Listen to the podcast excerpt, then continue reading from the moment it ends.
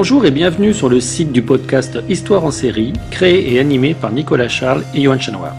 Au programme, une analyse des séries d'hier, d'aujourd'hui et de demain par les spécialistes des questions mobilisées par nos shows préférés. Histoire en série, c'est le podcast qui met en relation histoire, sciences humaines et séries.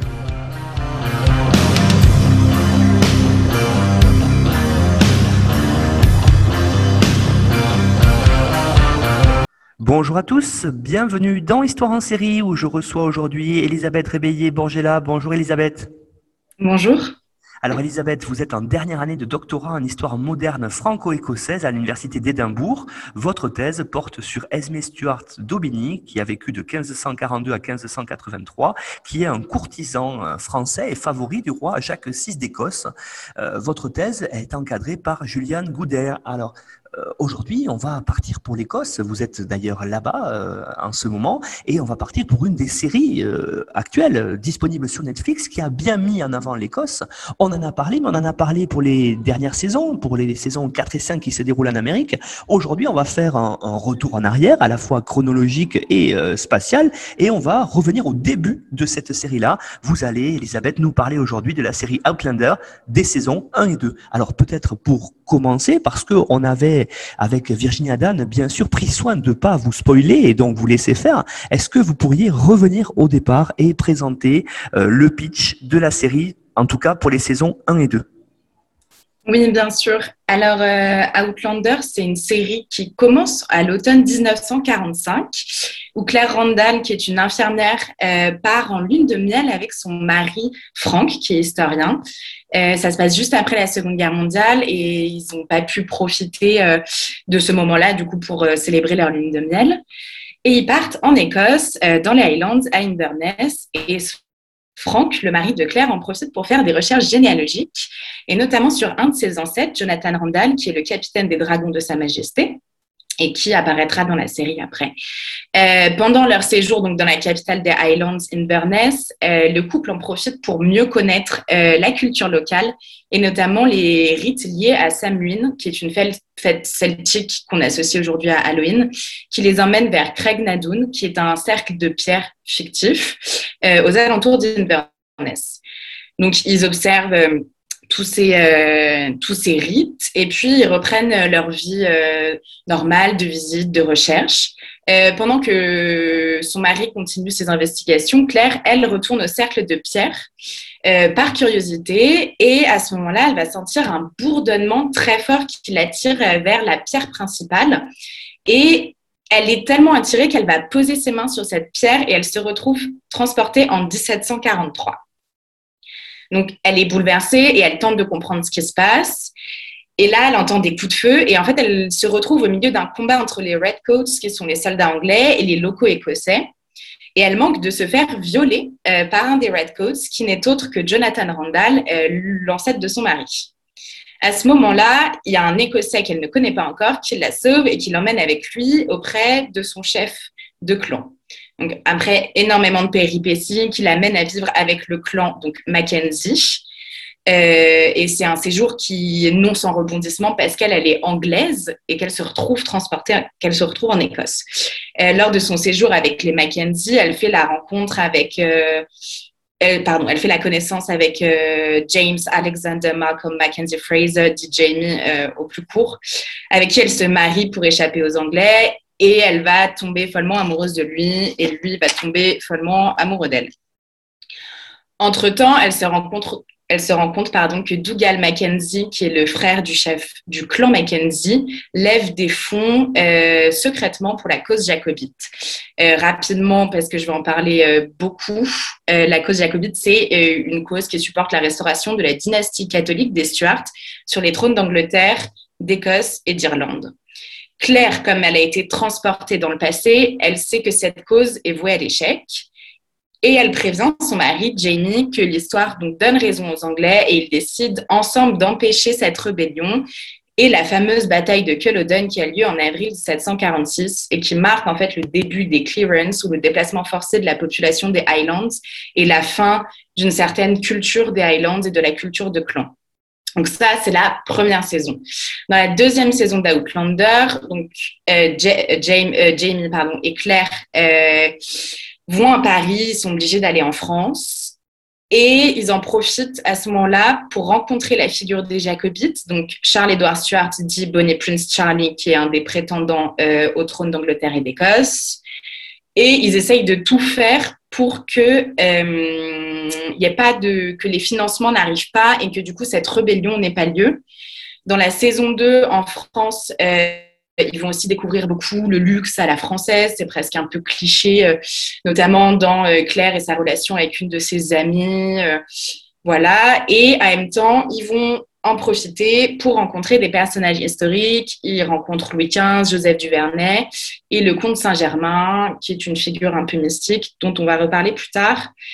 Euh, sauf que euh, à la fin de leur période parisienne, ils se rendent compte que c'est pas possible de d'empêcher cette rébellion et du coup, ils retournent en Écosse et ils vont quand même essayer sur place de changer le cours d'histoire.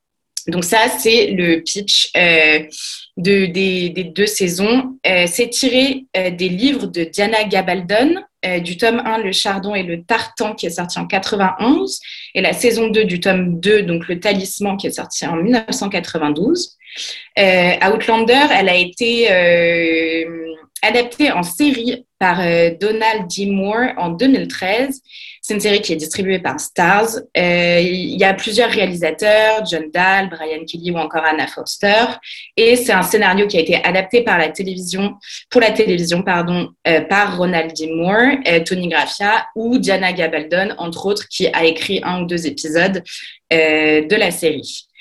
Ce qui est intéressant, c'est que donc cette série, c'est une série très locale. elle a été beaucoup filmée en Écosse sauf la période parisienne qui a été filmée à Prague, il me semble. Et il y a eu une attention portée sur, euh, sur le casting aussi, puisqu'ils viennent des îles britanniques, dont euh, Claire, qui est jouée par euh, Catherine Balfe, elle est irlandaise. Jamie est jouée par Sam Ewan, qui est un Écossais. et d'autres personnages, comme le personnage de Colum et de Dougal, sont interprétés par des Écossais. Et donc, on voit qu'il y a vraiment une attention qui a été portée là-dessus. Donc la première saison, elle est diffusée en 2014 aux États-Unis et en 2005, 2015 euh, pardon, sur Amazon Prime au Royaume-Uni.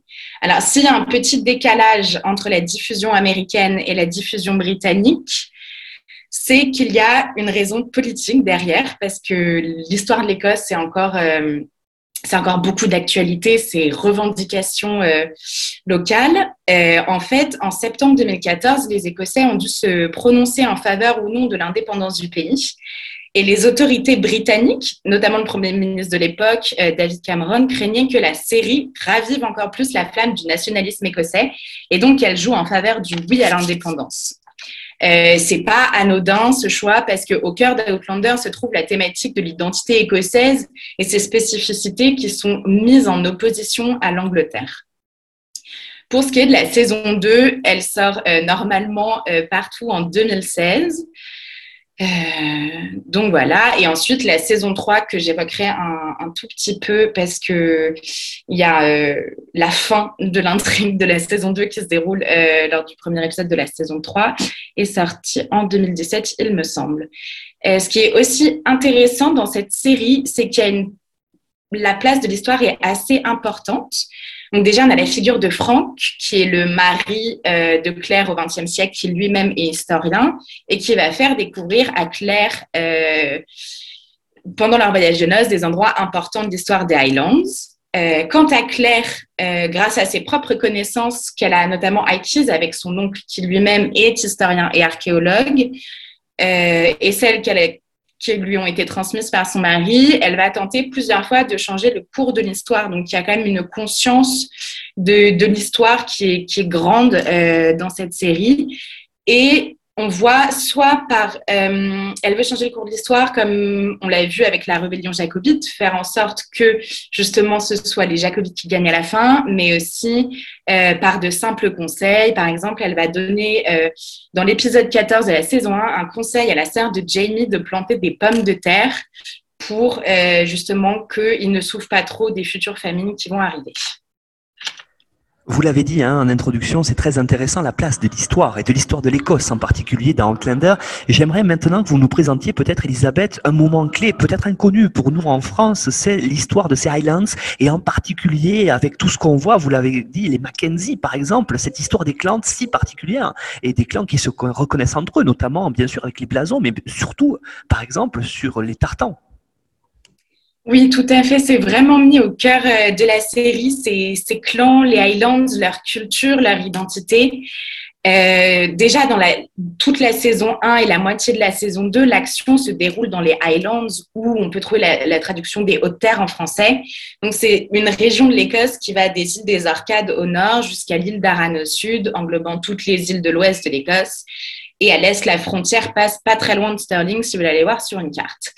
Euh, la grande différence entre les Highlands et les Lowlands, du coup les basses terres, c'est la langue. Donc il y a une division de l'Écosse vraiment culturelle. Donc entre le 15e et le 20e siècle, les habitants des Highlands parlaient le gaélique écossais. J'y reviendrai euh, après. Mais c'est bien montré dans la série cette particularité linguistique parce que le gaélique est parlé par les membres du clan Mackenzie. C'est un choix qui a été fait par les showrunners qui nous permet aussi de nous mettre dans la peau de Claire qui est vue comme une étrangère, comme une Sassenach, euh, car elle est anglaise.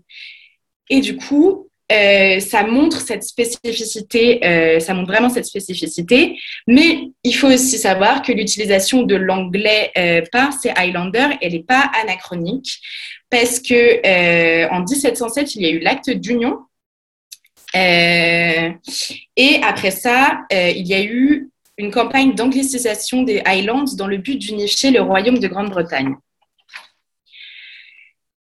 Euh, une autre spécificité des Highlands, euh, c'est la euh, société de clans. Claire, elle va le rencontrer très rapidement dans l'épisode 1 puisqu'elle est présentée au clan Mackenzie. Et elle va ensuite aller vivre avec eux en tant que guérisseuse, mais aussi prisonnière. et elle va être du coup aux premières loges pour observer cette organisation qui est très singulière. Donc, la société de clans dans les Highlands, il faut quand même le dire, elle est sur le déclin avant 1745, mais elle est encore la base de l'organisation euh, de la société dans les Highlands. Donc, la société de clans, elle découle du système féodal en place dans toute l'Écosse lors du Moyen Âge, mais après le XIVe siècle, cette organisation ne dominera plus que dans les Highlands et dans les îles. Donc, un clan, puisqu'on en parle beaucoup, c'est généralement un groupe de personnes qui appartient à une ou plusieurs familles. Par exemple, dans la série, on voit Glenna Fitzgibbons, plus connue sous le nom de Mrs. Fitz, qui est la principale gouvernante du château de Lyock. Elle appartient au clan Mackenzie, mais elle n'est pas de la famille Mackenzie puisqu'elle est une Fitzgibbons. Même si tous les clans du, du, tous les membres du clan pardon, ne viennent pas directement de la même famille, une des caractéristiques de cette société, c'est la loyauté, et c'est cette loyauté envers ce clan qui, les unit au final. Euh, le clan, il peut aussi se définir par son territoire. Les familles euh, et les clans sont établis sur des terres qu'elles dominent depuis des années et ils ont souvent des châteaux euh, familiaux attachés justement dans ces régions. Et parce que le clan se définit par son territoire, le pouvoir du clan repose sur la terre parce que les clans vivaient de la terre.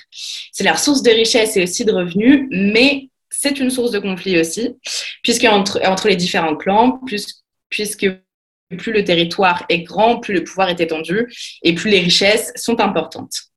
Euh, le clan est dirigé par un chef dont la fonction première est d'être un chef de guerre, il faut le savoir.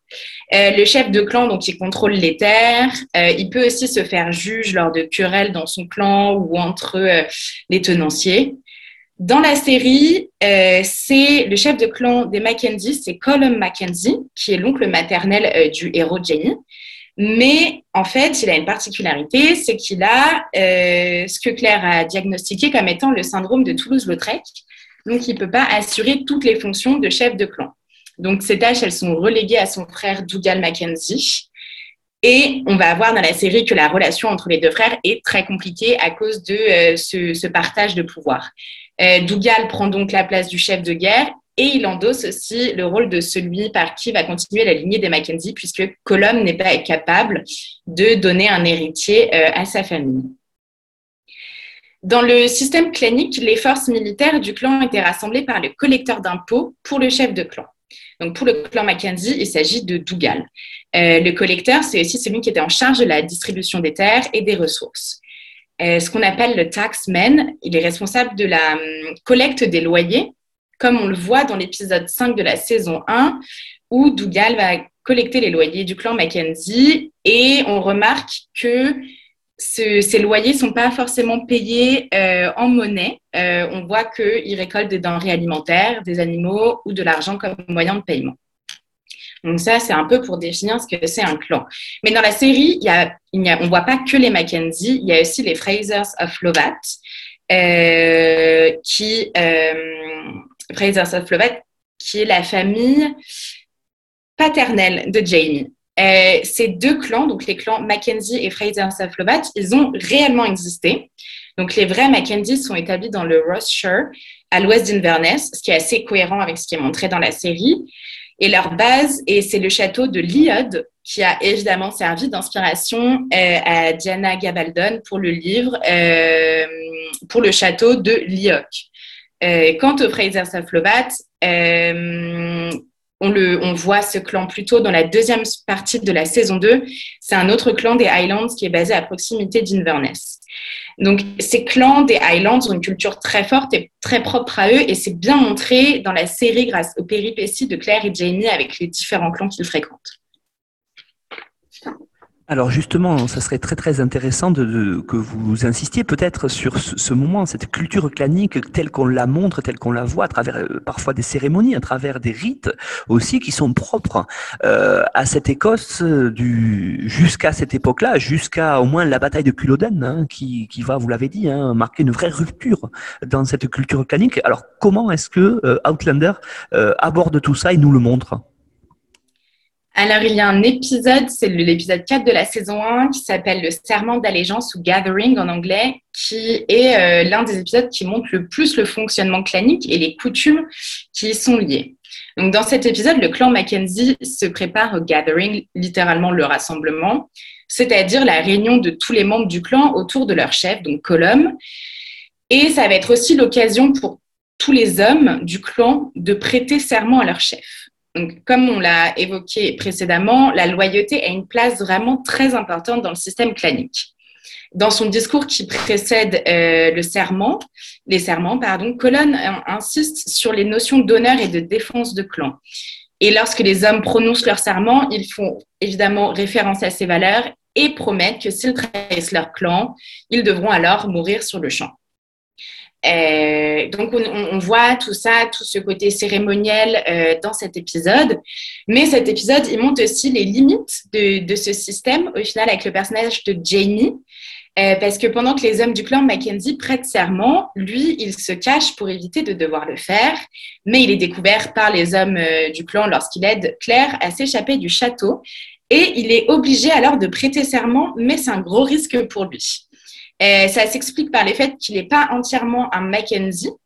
Donc, même si euh, le clan n'est pas forcément, on n'appartient pas forcément à la famille, lui, il, est à moitié Mackenzie, à moitié Frasers of Lovat. Donc, c'est un peu compliqué. Donc, s'il prête serment, il deviendra donc prétendant au titre de chef de clan parce qu'il revendiquera cette appartenance à la famille et du coup, ça le mettrait en compétition avec son oncle Dougal pour la place de chef après le décès de Colombe. Et s'il ne prête pas serment, par contre, il sera considéré comme un traître et sera euh, sûrement assassiné dans la minute qui suit. Donc, c'est vrai que c'est un peu compliqué, mais il arrive à s'en sortir en déclarant qu'il ne peut pas prêter serment, euh, car il ne peut prêter serment qu'au Fraser Soflovat, mais qu'il va demeurer loyal au Mackenzie en tant que membre de la famille et il va obéir aux ordres de Colum le temps euh, tout le temps où il sera sur les terres du clan. Donc on voit vraiment que euh, au cœur de la société clanique, il y a les liens du sang qui sont importants, mais aussi la loyauté et, euh, et cette notion de territoire, de terre. dans ce qu'on voit d'autre aussi qui est, qui est, marqué et ce qu'on aurait pu penser être très associé à la culture clanique, c'est le tartan. Donc ce tissu typique écossais fait de, de laine au motif à carreaux. Mais on va voir que c'est un peu plus compliqué que ça. Donc, l'histoire de l'usage des tartans euh, comme marqueur d'une appartenance à une famille ou à un clan est encore débattue par les historiens. Mais on peut dire que le tartan était, en tant que tissu, que pièce euh, pour euh, s'habiller, était quand même déjà très populaire dans les Highlands au XVIIe et XVIIIe siècle. Mais son usage, en fait, comme distinction entre les clans, on voit la première apparition vraiment en 1746 lors de la bataille de Culloden pour certains clans. Euh, ce qui est associé au tartan aussi, c'est les couleurs qui vont distinguer les familles. Donc, dans la série, les couleurs euh, du clan Mackenzie des Frasers of Lovat, ce n'est pas celles qui sont associées au clan euh, aujourd'hui. Ces, couleurs des Mackenzie des Frasers of Lovat, elles sont apparues qu'au 19e siècle. Jamie, il va porter les deux tartans, donc dans un premier temps le tartan des Mackenzie, et puis à, lors de son mariage le tartan des Frasers of Lovat dans l'épisode 7 de la saison 1. Euh, pour arriver à se sortir de, tout ça, euh, la costumière euh, Terry Dressback a fait un choix qui a été de s'inspirer des couleurs de la nature des Highlands qui étaient disponibles au XVIIIe siècle. C'est-à-dire qu'elle a pris les couleurs qui auraient, qui auraient été disponibles pour faire les teintures et du, tissu tartan, et du coup pour créer des couleurs différentes euh, des clans Mackenzie et Fraser. Euh, le tartan, c'est une chose comme, comme on a, enfin, une des choses qu'on associe à la culture des, des Highlands et aux clans, mais comme on l'a dit déjà tout à l'heure, il y a aussi la langue gaélique. Euh, qui se pose comme marqueur culturel et identitaire, un peu en opposition à l'identité anglaise. Justement, la thématique de l'identité écossaise est l'un des fils conducteurs de la série, qui est exploité notamment euh, grâce au fait que Claire, qui est anglaise, est la narratrice. Euh, c'est elle qui fait la voix off et du coup on voit euh, sa découverte de l'Écosse et ses pensées dans la série. Et parce que le XVIIIe siècle est aussi une époque importante pour l'identité écossaise et surtout pour celle des Highlands, puisqu'elle suit l'acte d'union de 1707 et donc la volonté d'unification des Highlands, euh, de la Grande-Bretagne. Donc, parmi les marqueurs de l'identité écossaise euh, et surtout celui des Highlanders, qui on, le voit euh, tout de suite et c'est une chose auquel on pense quand on pense à l'Écosse, c'est le kilt, qui est un costume qui est largement porté dans la série. Donc, la première mention du kilt euh, dans des documents ne date que du XVIe siècle. et c'est important de le redire parce qu'on sait que dans certains films sur l'Écosse, il y a eu des petites, des petites erreurs qui ont été faites sur le kilt.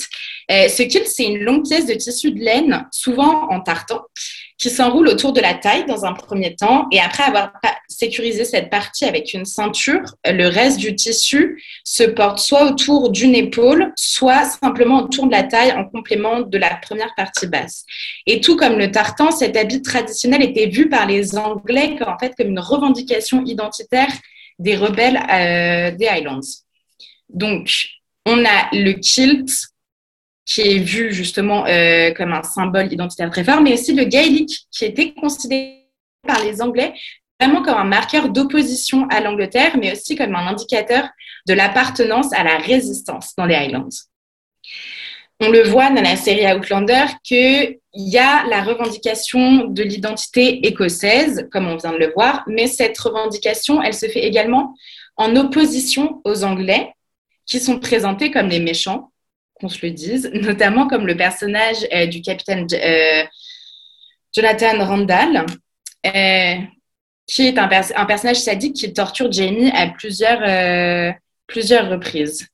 la saison 1, elle montre bien cette opposition parce que c'est une manière d'introduire d'une certaine manière la rébellion jacobite que couvre amplement la deuxième saison. Donc, on le voit dans l'épisode 5 de la première saison, Claire se rend compte que lors de la collecte de, loyers pour le clan Mackenzie, euh, cette tournée sur les terres du clan sert également à lever des fonds pour la cause jacobite. Donc, ces moments euh, de collecte se font le soir dans les tavernes car ils sont informels et interdits, sachant qu'il euh, y a des patrouilles anglaises dans les Highlands assez souvent. Donc, c'est Dougal, l'oncle de Jamie, qui s'occupe de ça et qui s'adonne au même rituel chaque soir. Euh, premièrement, il va délivrer un discours sur l'importance de soutenir la cause Puis, euh, il va utiliser Jamie comme exemple de la barbarie anglaise pour émouvoir son public. Donc, en fait, euh, Jamie, il a fait un séjour en prison quelques années avant le début, avant qu'il rencontre Claire. Et à ce moment-là, il a été torturé euh, par euh, Jack Randall euh, et, ce, capitaine des dragons de, Sa Majesté lui a donné des centaines de coups de fouet dans le dos dont il porte encore les cicatrices en 1743. Et en fait, ces scènes, elles servent vraiment à souligner le rejet des Anglais et à souligner le point de vue des Écossais que Claire décrit en voix off comme des hommes fiers et passionnés qui vivent et respirent pour le drapeau bleu et blanc. L'identité écossaise en opposition euh, aux Anglais, elle est également marquée dans l'épisode 6, lorsque Claire et Dougal sont conduits de force à la base militaire anglaise par des euh, Redcoats. Il y a alors une rencontre entre les militaires anglais et Dougal qui est pas sans remous, évidemment. Les Anglais se moquent ouvertement de son accent, de son kilt, comme on l'a vu, deux éléments euh, très forts distinguant les Highlanders.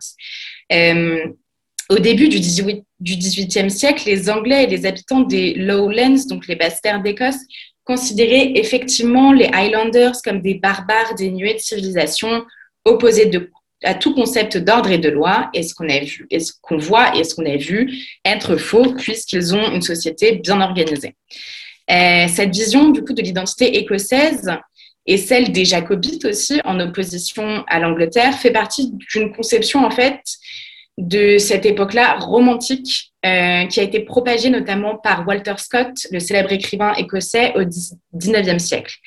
Euh, S'il y a effectivement un lien entre l'expression d'identité écossaise et de l'identité jacobite, il faut faire attention à pas confondre les deux, puisque le jacobitisme n'est pas qu'un mouvement écossais, c'est aussi un mouvement européen, mais ça, on en parlera plus tard. Alors, ce qui est aussi euh, important à voir, euh, on, parle depuis tout à l'heure d'histoire essentiellement, on va dire, politique, hein, à travers les clans, à travers leur fonctionnement, à travers aussi, vous l'avez dit, euh, même si c'est différent, la révolte jacobite. J'aimerais qu'on s'intéresse un, petit peu à l'histoire culturelle, c'est-à-dire qu'on voit à travers Outlander certaines scènes du passé, et, justement qui, qui, que les showrunners ont décidé de mettre en avant à travers le personnage de Claire. Alors, c'est ce que moi j'ai trouvé intéressant, euh, notamment la médecine, la place de la médecine, avec Claire qui arrive du XXe siècle, qui apporte sa science médicale de l'époque et qui est qualifiée euh, par les contemporains du XVIIIe siècle de guérisseuse. Alors comment c'est montré à l'écran et comment est-ce que petit à petit d'ailleurs Claire va euh, jouer un rôle majeur dans ce, côté-là et rôle majeur qu'elle va garder toutes les saisons, y compris jusqu'en Amérique où euh, à Frasertridge euh, elle est le véritable médecin du village. Alors comment est-ce qu'on voit ça dans les saisons 1 et 2 en Écosse, Elisabeth? Alors c'est important, comme vous l'avez souligné, euh, pour Outlander de donner une grande place à la médecine, puisque Claire, avant de voyager en 1743, elle était infirmière et elle a notamment servi dans l'armée anglaise pendant la Seconde Guerre mondiale. Et dès le premier épisode de la saison 1, elle met ses compétences au service du clan Mackenzie qu'elle vient de rencontrer euh, en soignant l'épaule euh, d'Emis de Jamie. Et donc, à partir de ce moment-là, elle comprend qu'elle a une carte à jouer euh, pour se faire bien voir des Mackenzie et essayer de retrouver son mari au XXe siècle en utilisant ses compétences.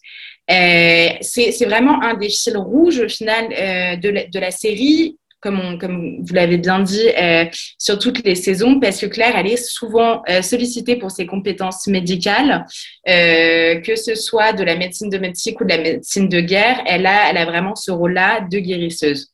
Donc, évidemment, le problème qui va, lui être posé, c'est que la médecine ne, ne s'exerce pas de la même manière au XVIIIe siècle et euh, au XXe siècle. Donc, elle doit s'adapter avec les ressources qu'elle trouve euh, au cœur de la nature et puiser dans ses, euh, dans ses connaissances contemporaines pour soigner au mieux.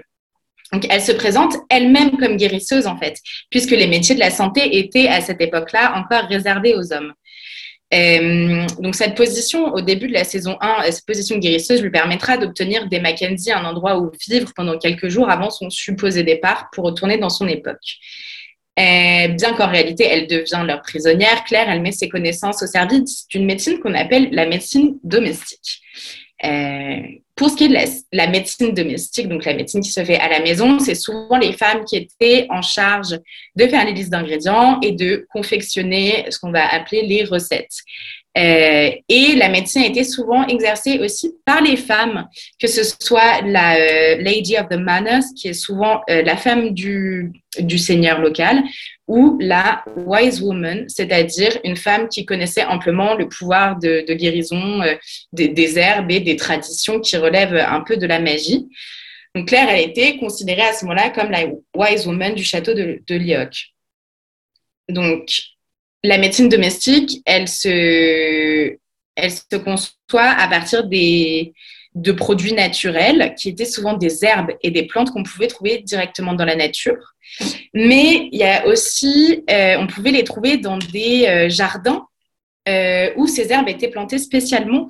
Et c'est assez bien montré dans l'épisode 2 de la saison 1, où Claire, en fait, elle va se balader dans les jardins de, de pour cueillir des plantes.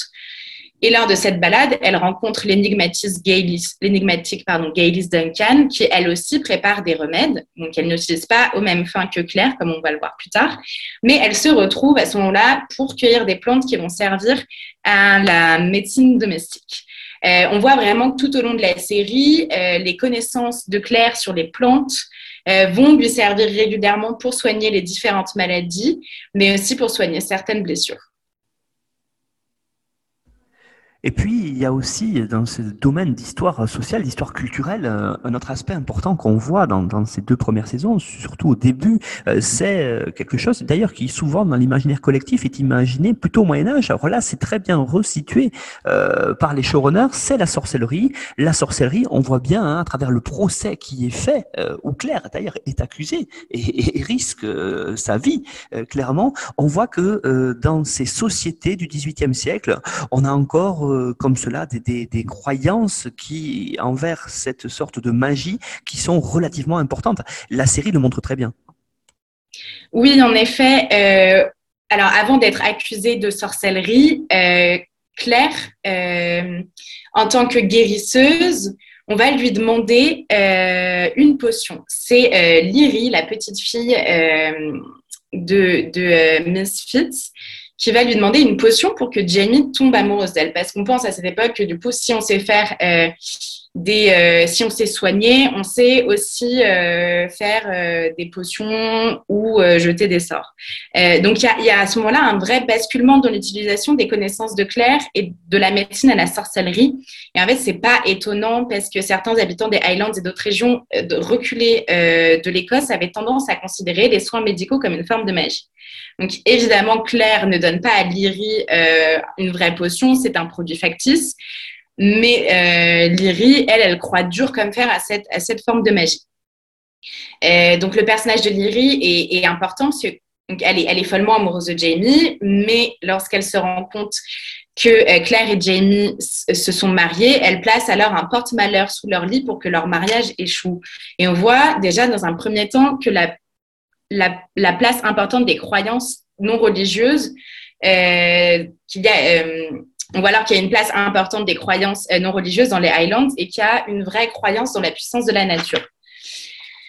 Euh, avant de parler de la sorcellerie, je voudrais revenir également dans sur un épisode de la saison 2 où Claire est encore au centre des croyances surnaturelles euh, puisque Jamie présente sa femme comme étant la dame blanche. Euh, il est à un moment donné où il ne veut pas euh, aller voir des prostituées avec ses compagnons de beuverie, et du coup, pour couper court à toute tentative, il, dit que sa femme est la dame blanche. La dame blanche est une figure qui est très présente dans la dans la culture des pays celtiques, qui est associée à Macha, qui est la reine de la mort. C'est donc un personnage d'une blancheur extrême. Et elle est également pensée comme une figure fantomatique. Et en fait, ce rôle qui est donné à Claire par Jamie va, euh, va cette idée que Claire est la Dame Blanche, ça va se répandre dans Paris et à Versailles, puisqu'elle va être appelée par le roi Louis XV lui-même à, à user de ses pouvoirs pour déterminer qui, entre le comte Saint-Germain, qui est un personnage historique réel dont la vie est entourée de légendes, c'est très intéressant, euh, mais je n'ai pas le temps de le développer ici. Euh, donc, on détermine qui, entre le comte Saint-Germain et maître Raymond l'apothicaire, euh, est coupable de sorcellerie. Et puisque Claire rend, entre ce service à Louis XV, il fera libérer Jamie qui est emprisonnée. Donc, on voit déjà qu'il y a toute cette sorte de croyance surnaturelle, mais en effet, Outlander va encore plus loin, puisque dans l'épisode 11 de la saison 1, Claire, elle est accusée de sorcellerie avec Gaylis Duncan par euh, Lyrie, euh, qu'on a déjà évoquée, puisqu'elle est amoureuse de Jamie et qu'elle veut se débarrasser de Claire. Euh, donc, la sorcellerie et la chasse aux sorcières, elles ont une énorme place dans l'Écosse de l'époque moderne. Euh, notamment sous le règne de Jacques VI euh, d'Écosse, qui a régné entre 1567 et 1625, et le fameux procès des sorcières de North Berwick de 1590, dont l'ami de Claire tire son vrai nom, puisqu'une vraie Gaylis Duncan a existé et a été condamnée pour sorcellerie en 1591 lors de ce procès de North Berwick, et elle a été euh, brûlée vive. Donc l'Écosse, c'est vraiment un des royaumes européens où la chasse aux sorcières a été la plus importante, donc, notamment sous euh, l'impulsion du roi Jacques VI, qui a écrit un livre qui s'appelle euh, Démonologie, dans lequel il approuve et il encourage la chasse aux sorcières vraiment. Donc entre 1500 et 1736, l'Écosse compte plus de 1500 exécutions pour sorcellerie et plus de 90 personnes qui étaient jugées étaient exécutées. Euh, l'une des raisons pour lesquelles il y a eu tant d'exécutions en Écosse, c'est la torture qui étaient utilisées illégalement. Donc, sous la torture, les femmes, parce que c'est beaucoup une histoire de femmes, euh, même s'il y a eu des hommes condamnés, euh, elles confessaient en fait être des sorcières sous la torture. Euh, cette partie-là, elle n'est pas montrée dans Outlander, puisque une fois arrêtée après avoir été dénoncée, comme souvent dans les cas de sorcellerie, ça provient d'une dénonciation des voisins, Claire et Gaylis, elles sont mises dans une grotte fermée en attendant leur procès il y a, dans ce procès, on voit, c'est très bien retranscrit. Euh, pardon. Euh, dans ce procès, on voit que euh, les Gaylis et Claire sont accusés d'avoir eu des relations avec le diable. Et c'est vraiment une spécificité écossaise dans les procès pour sorcellerie. On accusait souvent les sorcières d'avoir eu des relations sexuelles avec le diable. Donc, lors du procès de Claire et Gaylis, euh, elle veut sauver Claire et elle va le faire en confessant avoir eu une relation avec le diable. Et pour ça, elle va, euh, elle va le prouver euh, par une marque euh, sur son épaule, qui est en fait la marque du vaccin contre la petite vérole, parce que Gaylis vient également du futur.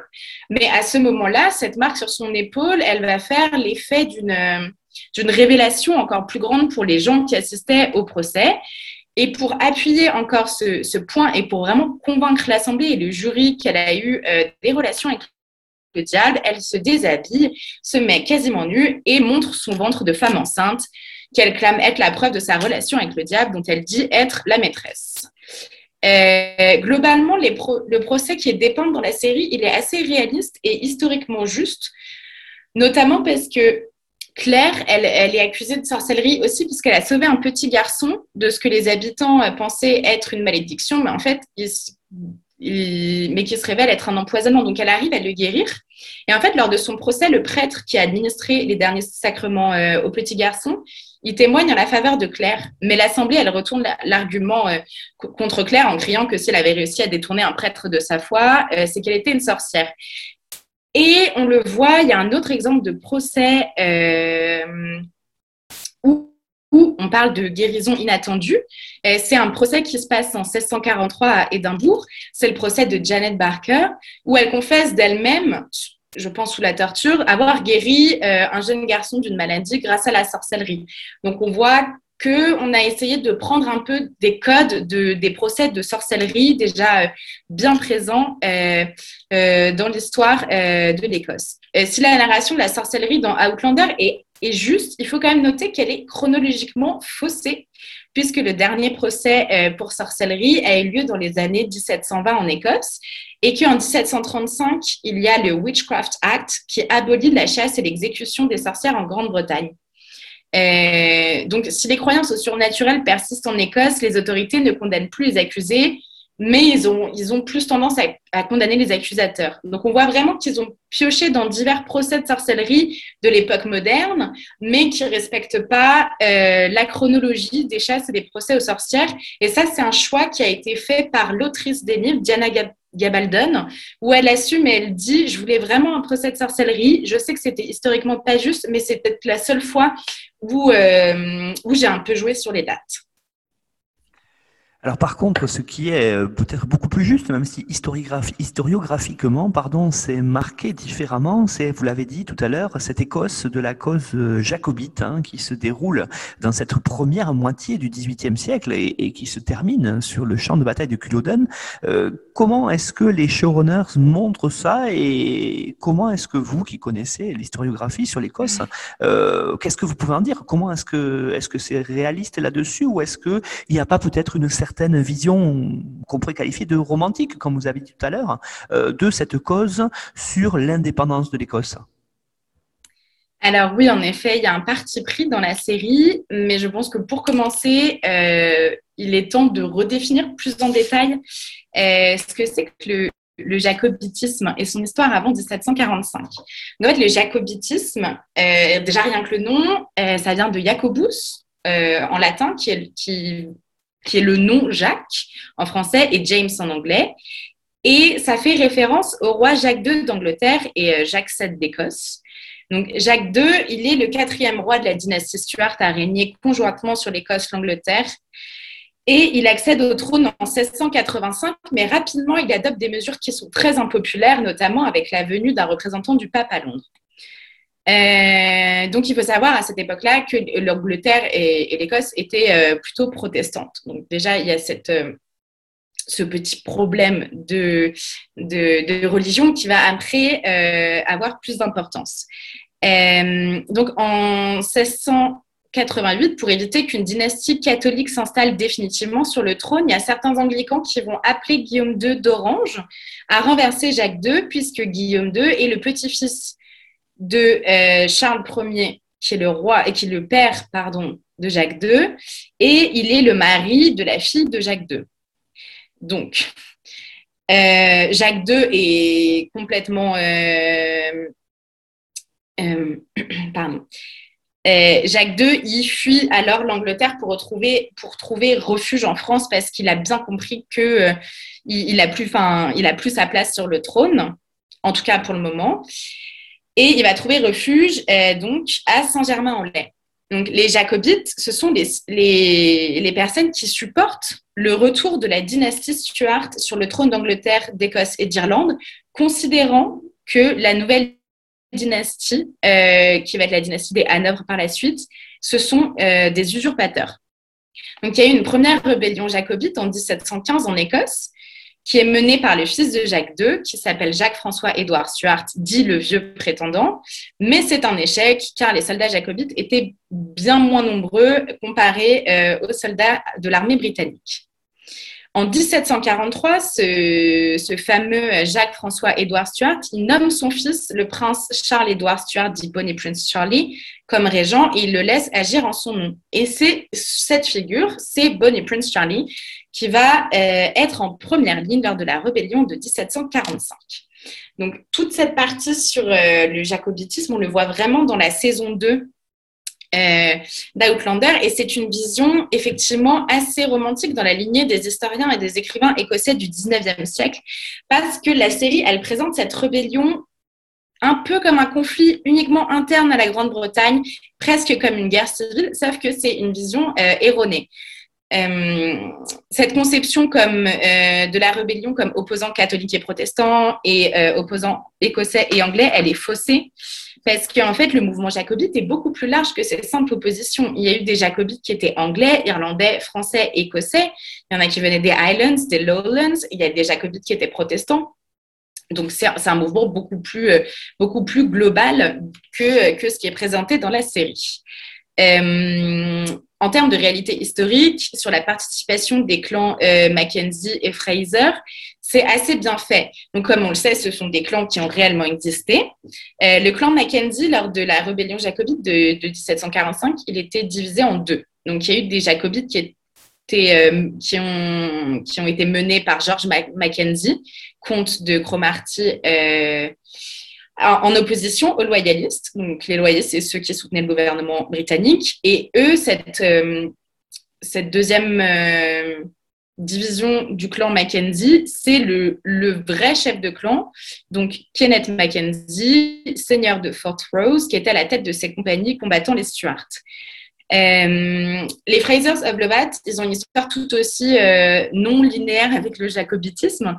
Donc, au XVIIIe siècle, le clan euh, est dirigé par Simon Fraser, seigneur de Lovat, surnommé le Renard. On le voit dans l'épisode 8 de la saison 2, euh, le personnage que Jane et Claire vont rencontrer est un vrai personnage euh, qui a vraiment existé. Donc en fait, ce personnage, lors de la première rébellion jacobite, il prend le parti du gouvernement britannique et va combattre contre les jacobites. Sauf qu'en 1745, il décide de soutenir euh, Bonnie Prince Charlie. Et dans la série, c'est bien montré ce retournement, puisque quand Jamie et Claire sont de retour en Écosse, euh, il, va tenter de convaincre son grand-père, puisque Simon Fraser est le grand-père de Jamie, de rallier le clan des Jacobites. Euh, au final, dans la série, c'est le fils Simon Fraser of Lovad qui mène les hommes au combat. Et c'est historiquement juste et c'est bien montré, puisqu'en fait, euh, Simon Fraser a réellement envoyé son fils combattre aux, côtés des Jacobites parce que lui, il était malade et qu'il ne pouvait pas le faire. Dans, euh, le mouvement jacobite, il est aussi représenté dans la série par, euh, par les batailles. Donc, on en voit deux. Euh, sur les nombreuses batailles qu'il y a eu lors du soulèvement de 1745. Donc, on voit celle de Preston Pans ou la bataille de Gladsmuir qui a eu lieu le, 17 le 21 septembre pardon, 1745 et celle de Culloden, donc le 16 avril 1746. Euh, le choix de ces représentations des batailles, euh, c'est pas anodin, ça a été vraiment pensé puisque la bataille de Preston Pans a été remportée par les Jacobites et que la bataille de Culloden signe la fin de la rébellion et la fin euh, de la culture euh, des Highlands. Donc la première bataille représentée, donc c'est celle de Preston Pans. Donc après s'être emparée d'Édimbourg, l'armée de Bonnie Prince Charlie qui est composée d'environ 2000 hommes, rencontre celle euh, de John Cope, qui est le, militaire anglais, à Preston Pans, le 20 septembre 1745, euh, qui c'est un lieu à quelques kilomètres d'Édimbourg. Et au lieu d'attaquer directement les Anglais, l'armée jacobite, elle décide d'attendre le petit matin pour être moins exposée aux armes à feu, en fait, des Anglais. Et c'est très bien montré dans la série, c'est très bien mis en scène, puisque le fils d'un fermier local montre un chemin qui n'est pas cartographié aux jacobites. Et cette anecdote que l'on voit dans la série, elle s'est vraiment passée. Et en fait, ça, ça va permettre euh, aux jacobites d'avancer masqués vers l'armée, anglaise. Euh, et ils vont attaquer au petit matin. Euh, la bataille, elle dure qu'une trentaine de minutes, mais euh, elle est remportée par l'armée euh, de Bonnie Prince Charlie, qui, qui au final ne comptera que peu de décès parmi, dans ses rangs, comparé aux Anglais qui ont perdu plus, plus de soldats. cette bataille, donc, elle est finalement reconstituée dans la série et elle marque aussi un point important, c'est parce qu'elle va donner vraiment un élan euh, à l'armée jacobite qui se décide de se diriger vers le sud du pays et de marcher sur l'Angleterre avant d'arriver à Londres. Donc, ça, c'est assez bien montré dans l'épisode 11 de la saison 2. Sauf qu'à cause d'un manque de soutien significatif et euh, les armées ennemies étant à leur trousse, les Écossais doivent faire demi-tour et remonter dans le nord. Quant à la bataille de Culloden, elle est montrée euh, sur deux saisons. Donc, on voit les préparatifs dans les derniers épisodes de la saison 2 et le premier épisode de la saison 3 s'ouvre sur les images des corps des soldats écossais qui ont été terrassés par l'armée du général Cumberland. Et donc, on, voit ça, puis on voit Jamie qui se réveille, désolé pour, pour le spoil, et qui se met à se souvenir de cette bataille. Et c'est par ces, ces flashbacks, en fait, qu'on va voir la bataille. Euh, alors, c'est très, très bien fait, c'est esthétiquement, c'est très beau. Et, et historiquement, c'est pas, mal, pas mal représenté aussi, puisque les Anglais, en fait, ont décidé de se servir de leurs armes à feu dans un premier temps, armes à feu que les Écossais euh, avaient moins. Donc, ils utilisent les armes à feu dans un premier temps et on voit que ça a été destructeur pour les troupes jacobites qui ont été décimés en moins d'une heure. Donc ça, c'est vraiment, on voit un peu des batailles, euh, des combats euh, corps à corps entre les, Écossais, euh, pardon, les Jacobites et, les, Anglais, mais vraiment cette tactique d'utilisation d'armes à feu qui qui a été vraiment déterminante pour les Anglais et très bien montrée dans, dans la série. Et c'est cette bataille de Culloden et cette représentation a vraiment été pensée par les showrunners, par le réalisateur et toute l'équipe technique qui a veillé à rendre la bataille historiquement juste à l'aide d'un historien et de consultants. Et c'est aller jusque les détails dans, dans les costumes, notamment. On a fait attention qu'ils portent bien les bonnes armes, tout ça. Ce, qu'on trouve euh, de très intéressant euh, ici, Elisabeth, dans cette série-là, c'est de voir le rôle de la France. Un rôle qui a longtemps été oublié, hein, cette Old Alliance, c'est-à-dire cette, idée que l'Écosse a pendant été très longtemps, malgré le fait qu'elle soit protestante d'ailleurs euh, là-dessus, hein, avec John Knox notamment, elle a été très longtemps une des alliées principales de la France, une, alliance de revers presque qu'on pourrait qualifier, par rapport justement à, au vieil ennemi anglais. Alors comment est-ce que ça, la série le montre principalement d'ailleurs dans la saison 2. Oui, tout à fait. C'est euh, dans la saison 2, on le voit euh, beaucoup, puisque la première moitié de cette saison, elle se déroule en France, où en fait Claire et Jamie ont été contraints de fuir. Et Jamie a l'opportunité de s'établir à Paris en remplaçant son cousin en tant que marchand de vin. Donc, à une fois qu'ils sont établis, qu'ils ont construit leur clientèle, ils se disent que c'est vraiment le, bon moment euh, pour faire échouer les financements de la rébellion jacobite. Mais on se dit pourquoi Paris, pourquoi la France? Euh, En fait, c'est pas anodin puisque la France, c'est un des lieux privilégiés avec Rome des prétendants Stuart qui étaient en exil. Comme euh, je l'ai évoqué tout à l'heure, Jacques II d'Angleterre, quand il a dû partir d'Angleterre, il s'est réfugié en France. En plus, euh, la France est un des grands soutiens de la cause jacobite avec la monarchie espagnole. Donc, ce qui est montré dans la série, c'est Bonnie Prince Charlie qui vient chercher du soutien en France en 1744 et il attend euh, de la France d'avoir de l'argent, des armes et des bateaux. Euh, le fait que la France elle soit représentée dans la série, ça me permet d'aborder l'aspect international de la rébellion jacobite. parce que l'implication de la France là-dedans, elle n'est pas juste unique, elle n'est pas juste euh, due à son amitié avec l'Écosse et son catholicisme. En fait, c'est il y a une raison politique qui est plus grande derrière tout ça, parce que les prétentions de Bonnie Prince Charlie, elles s'inscrivent dans le contexte européen de la guerre de succession d'Autriche, donc entre 1740 et 1748. Et pour la France, si les Stuarts euh, arrivaient à revenir sur le trône, ça voudrait dire qu'ils auraient des alliés sur euh, le trône de Grande-Bretagne et ça renverserait la tendance puisque euh, dans ce conflit de guerre de succession d'Autriche, la France et la Grande-Bretagne étaient dans des camps opposés. Donc il y a vraiment ça à prendre en compte que euh, la rébellion jacobite, elle s'inscrit dans un contexte plus grand et c'est pas juste une guerre civile entre les Highlanders catholiques et les Anglais. Donc, Bonnie Prince Charlie, quand il est en France, en plus de demander le du soutien matériel euh, à Louis XV, il cherche aussi à se tenir au courant des avancées des jacobites anglais. Et ça, ça ne plaît pas du tout aux Français. Et cette recherche de, soutien financier euh, des jacobites anglais, elle est bien montrée dans la série avec le personnage euh, fictif du duc anglais de Sandringham qui avait promis un soutien financier aux prétendants Stuart, mais qui va mourir sans honorer sa promesse. Mais on voit que malgré, euh, malgré le fait qu'il y ait des jacobites anglais, cette. Euh, comment dire euh, Que malgré le fait qu'il y ait des jacobites anglais, la France n'est pas, est pas très enthousiaste à l'idée que des Anglais fassent partie de, ça.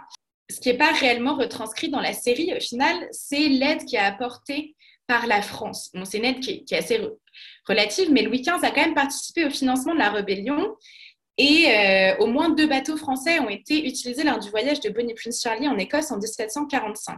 Et en fait, Bonnie Prince Charlie, il a embarqué pour l'Écosse avec 3500 mousquets, 2400 épées longues, 20 pièces d'artillerie et 4000 louis d'or qui ont été, tout ça a été fourni par la France. On oublie aussi que les soldats français, euh, il y avait des soldats français dans, dans les rangs de l'armée jacobite lors des différentes batailles. Et euh, on, dit, des historiens ont fait le compte que lors de, la bataille de Culloden en avril 1746, en fait, un soldat sur sept aurait appartenu à des régiments français. Donc, c'est quand même pas rien. Et on le voit encore aujourd'hui, donc au mémorial de Culloden, il y a une pierre qui commémore ces troupes françaises qui ont combattu euh, pour la restauration des Stuarts.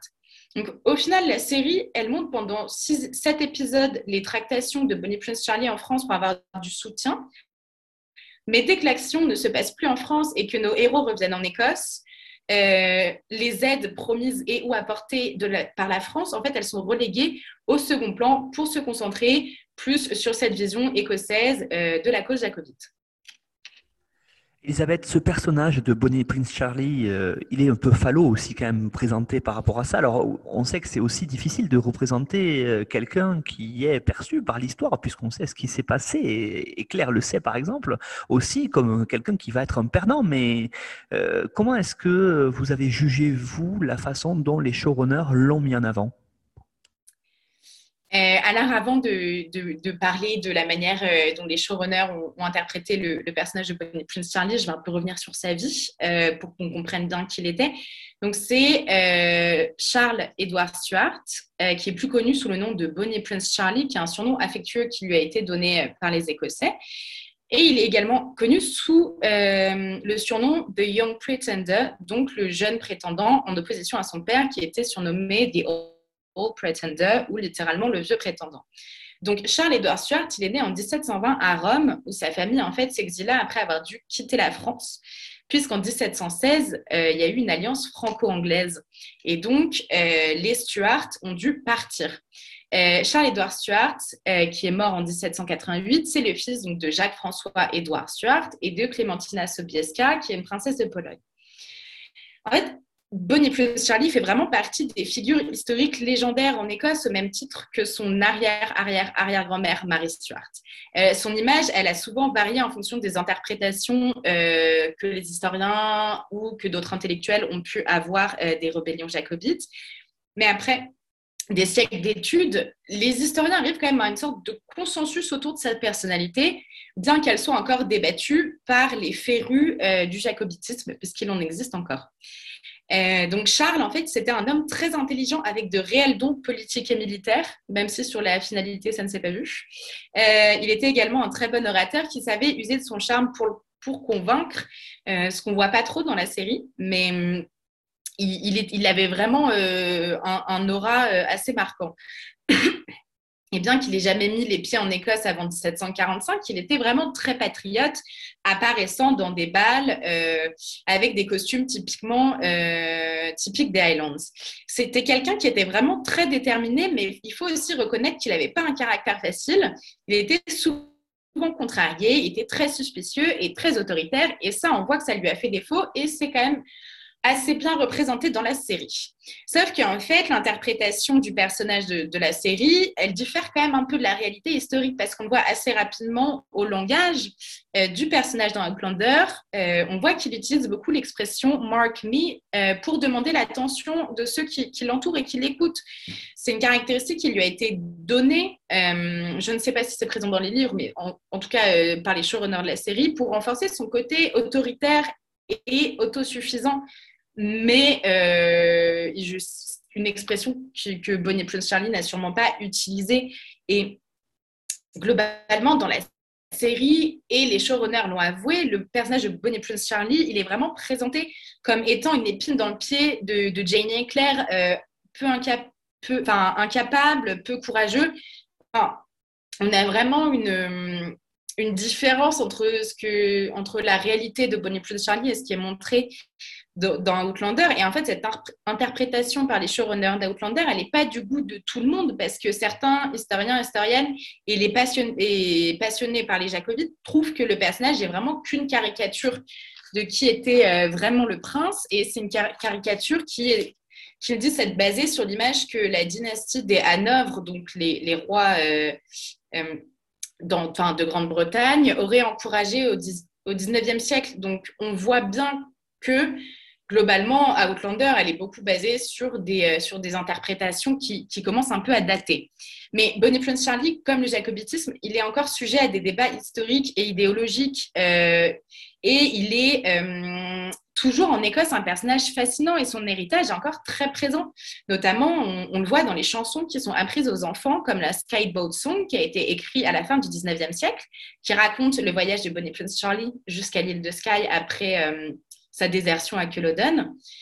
Et si je parle de cette chanson, c'est parce qu'elle a été reprise euh, pour le générique d'Outlander. Ils ont transformé euh, les paroles, mais c'est vraiment euh, encore une marque de de cette présence de Bonnie Prince Charlie dans l'histoire de l'Écosse. En conclusion, qu'est-ce qu'on peut dire, Elisabeth, finalement, sur ces deux premières saisons d'Outlander, telles que, on, ben, par rapport à l'histoire, bien sûr, et puis par rapport à ce qui se passe en saison 3 euh, Vous l'avez dit, hein, le, tout, le tout premier épisode concerne encore cette histoire-là, puis on, voit qu'on bascule vers autre chose et qu'on va aller euh, vers les colonies, d'abord dans les Antilles, puis euh, vers les colonies américaines, qui sont le cœur des saisons 4, 5 et la saison au moins 6 à venir. en résumé, alors, les, les épisodes 1 et 2 sur l'Écosse, on en retient quoi, Elisabeth? C'est une série qui est bien faite, il y a une, une justesse historique malgré quelques écarts qui résultent, qui résultent en fait de choix scénaristiques euh, justifiés comme on l'a vu pour les procès de sorcellerie et une vision assez romantique des Highlands et des Jacobites. On donne la place en fait euh, à euh, une explication de ce qu'était la société écossaise dans les Highlands au XVIIIe siècle parce que on aurait pu penser que cette série était très cliché avec euh, les beaux paysages, les châteaux, les kilts, la cornemuse, tout ce qu'on pense euh, de l'Écosse euh, quand on y pense comme ça. Mais c'est quand même plutôt bien fait et ça a apporté vraiment à l'Écosse. J'aimerais évoquer très rapidement le, le, phénomène Outlander dans la réception en fait de l'histoire écossaise et le tourisme en Écosse. Donc, comme on l'a dit, l'Écosse a toujours été un pays attractif par ses légendes, ses paysages, ses figures historiques qui en ont fasciné plus d'un. On pense à William Wallace, Robert the Bruce, Mary Stuart.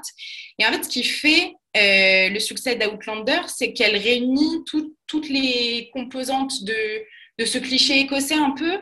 Donc les légendes, le folklore, le paysage, l'histoire, mais elle le fait bien en fait.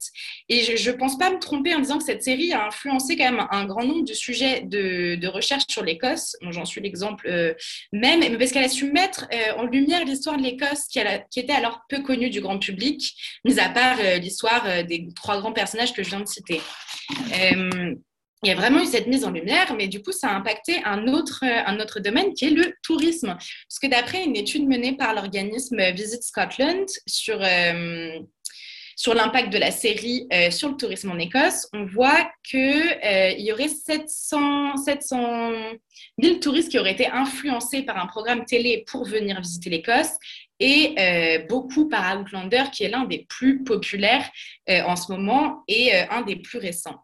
L'une des attractions les plus populaires chez les fans d'Outlander, c'est le champ de bataille de Culloden, qui est dans le nord de l'Écosse, à côté d'Inverness.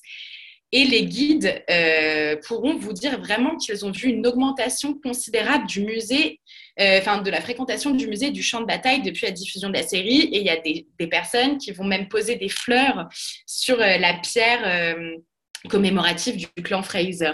Donc vraiment, y a, cette série a un impact sur le tourisme et donc par conséquent sur l'apprentissage de l'histoire du pays à travers la visite des lieux emblématiques et, et de, et, de, de l'histoire du pays et vraiment cette connaissance. Donc, c'est un cercle vertueux au final parce que cette connaissance, elle passe par la diffusion de la série qui est juste historiquement, puis les, touristes vont aller visiter, euh, vont aller visiter les lieux de la série, plus ils vont vouloir apprendre l'histoire euh, de l'Écosse. Enfin, c'est quelque chose qui est assez bien fait et qui est très dynamique. Et euh, pour conclure, je voudrais dire qu'avant, en Écosse, dans les boutiques souvenirs, il y avait beaucoup de tartans et beaucoup d'objets Harry Potter. Et maintenant, on trouve énormément de, de goodies d'Outlander. Elisabeth Rebeillé Borgia, merci beaucoup pour cette évocation des saisons 1 et 2 de Outlander, donc euh, qui se sont qui sont centrées sur l'Écosse. Alors pour celles et ceux qui voudraient aller plus loin, vous avez fourni, comme tous les intervenants et intervenantes du podcast, une bibliographie indicative qui se trouve sur la page de l'émission euh, sur notre site internet histoireensérie.com. Et puis celles et ceux qui voudraient continuer la discussion sur Outlander, sur l'Écosse avec nous, n'hésitez pas à rejoindre notre fil Twitter at Histoire série ou de retrouver sur le groupe Facebook Histoire en série. Euh, vous pouvez aussi nous retrouver sur le site de notre partenaire nonfiction.fr sur laquelle vous retrouvez tous les résumés des émissions et les liens pour aller écouter le podcast vers les grandes plateformes de podcast ainsi que sur YouTube. Elisabeth Rebillet-Borgela, merci beaucoup et puis peut-être à bientôt pour une autre série sur l'Écosse ou ailleurs. Au revoir. Merci à vous. Au revoir.